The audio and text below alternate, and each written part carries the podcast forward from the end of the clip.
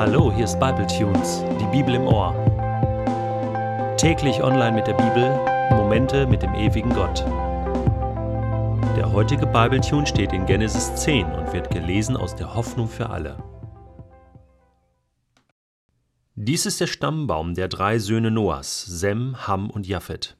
Ihre Söhne wurden nach der Flut geboren.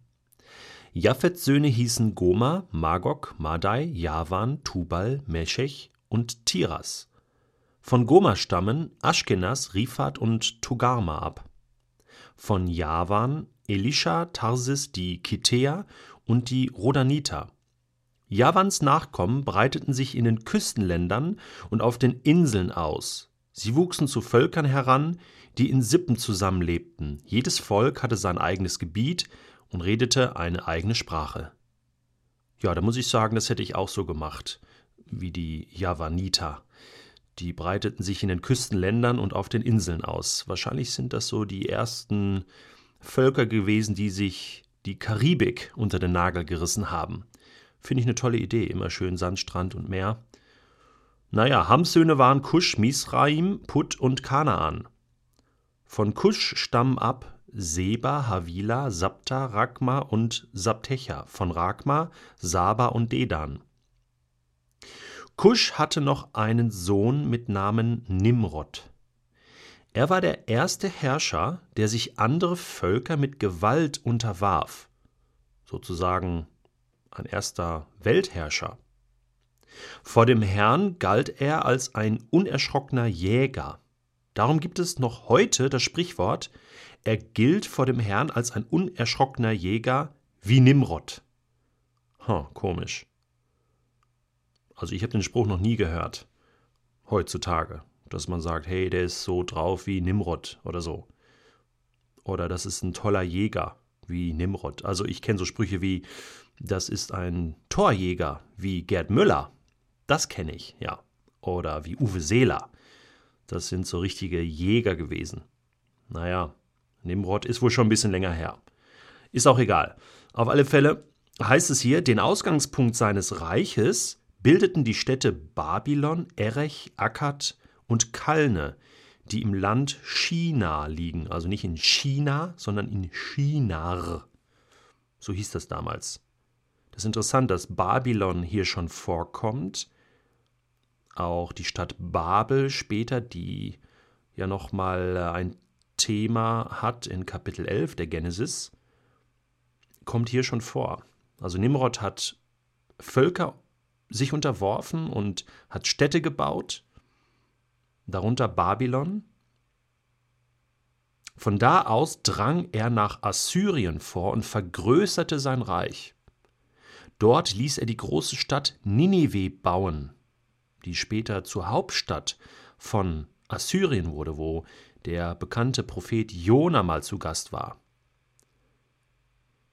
Er ließ Nineveh bauen sowie Rehobot Ir, Kellach und Resen, das zwischen Nineveh und Kellach liegt. Also ziemlich groß sein Reich. Nimrod, der erste Weltherrscher.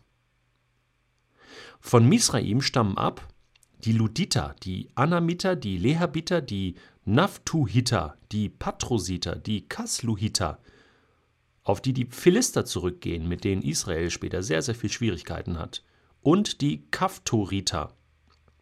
Ganz interessante Völker. Kanaans ältester Sohn hieß Sidon.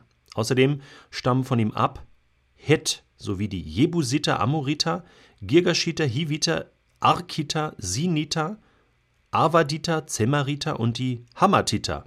Alles so Titer, Titervölker. Später breiteten sich die Sippen der Kanaaniter immer mehr aus, sodass ihr Gebiet von Sidon südwärts bis nach Gera und Gaza reichte und ostwärts bis nach Sodom und Gomorra, Atma, Zebuim und Lescha. Hm. Dies alles sind Hams Nachkommen. Sie wuchsen zu Völkern heran, die in Sippen zusammenlebten. Jedes Volk hatte seine, sein eigenes Gebiet und seine eigene Sprache. Auch Sem, der ältere Bruder Japhets, hatte Söhne. Er ist der Stammvater aller Nachkommen Ebers. Sems Söhne hießen Elam, Assur, Apashat, Lud und Aram. Von Aram stammen Us, Hul, Geta und Marsch ab. Apaschats Sohn hieß Schelach und Schelach war der Vater Ebers. Und Eber hatte zwei Söhne.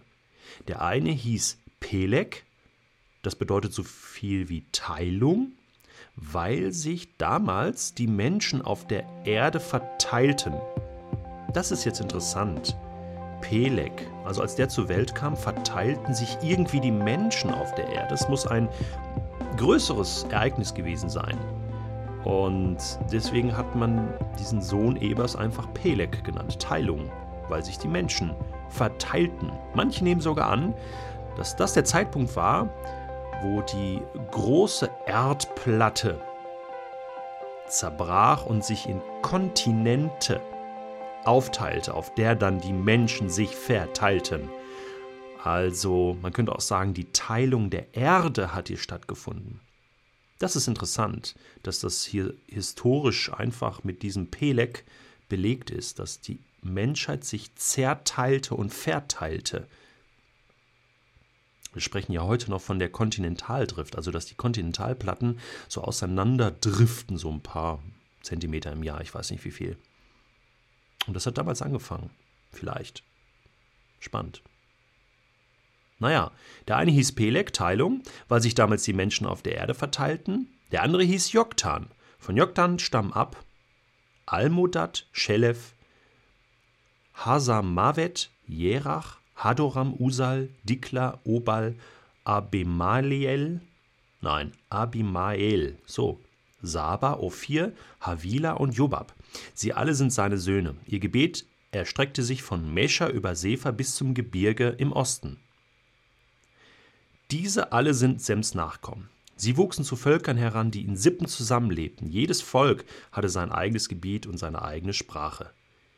Die genannten Männer sind Nachkommen Noahs. Von ihnen stammten alle Völker ab, die nach der großen Flut auf der Erde lebten. Oder, um mal mit der Sprache der Volksbibel diesen Bibletune zu beenden, da heißt es, so passierte das also mit den Familien, die aus den Söhnen von Noah entstanden sind, unterteilt in ihre Abstammung. Sie waren die Leute, aus denen dann die ganze Menschheit entstanden ist. Alle Menschen, die es bis heute gibt, nachdem diese fiese Flut auf der Erde war, stammen irgendwie aus der Familie von Noah ab. Krass, oder?